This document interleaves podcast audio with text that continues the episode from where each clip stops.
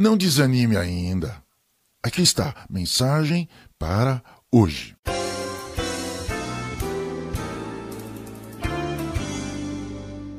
Hoje você precisa compreender as implicações e o lugar do sacerdote na narrativa bíblica. Em cada religião, o sacerdote religioso tem a função de sacrificador. Ele é aquele indivíduo que representa a divindade diante do povo e representa o próprio povo diante da divindade. Ele é devidamente nomeado para oferecer vítimas à divindade. Essa é a sua função entre os povos antigos. A narrativa bíblica conta como surge a função do sacerdote. Ele é encarregado de oferecer a Deus os sacrifícios pelos pecados do povo e comunicar ao povo as ordens divinas. Por outro lado, também representa o povo diante de Deus. Na segunda parte da Bíblia, você tem o Novo Testamento. Então você percebe que Cristo Jesus torna-se o sacerdote que media o relacionamento entre Deus e a raça humana e também representa, advoga a causa do ser humano diante de Deus Pai, o Criador.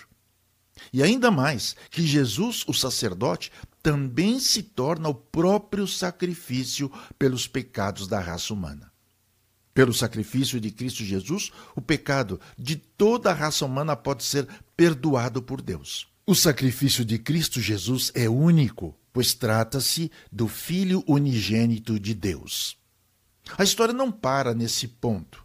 Jesus, ressuscitado, é então ungido de Deus, o único mediador entre Deus e os homens. Acontece algo muito especial. As pazes com Deus pela fé de Cristo Jesus torna agora cada cristão participante de uma raça de sacerdotes. São agora enviados para serem embaixadores da reconciliação divina junto aos seres humanos, como eles. Por isso Jesus declarou: Vós, porém, não queirais ser chamados Rabi, porque um só é o vosso mestre, a saber, o Cristo, e todos vós sois irmãos. E a ninguém na terra chameis vosso Pai, porque um só é vosso Pai, o qual está nos céus. Nem vos chameis mestres, porque um só é vosso mestre, que é o Cristo. O maior dentre vós será vosso servo. Medite nessa questão à luz dessa revelação divina e veja o que precisa mudar nos seus relacionamentos religiosos e espirituais. Coloque Cristo Jesus no centro da sua vida com Deus Pai. Você quer ouvir essa mensagem para hoje novamente? Acesse o site ruajanus.com.br. Mensagem para hoje.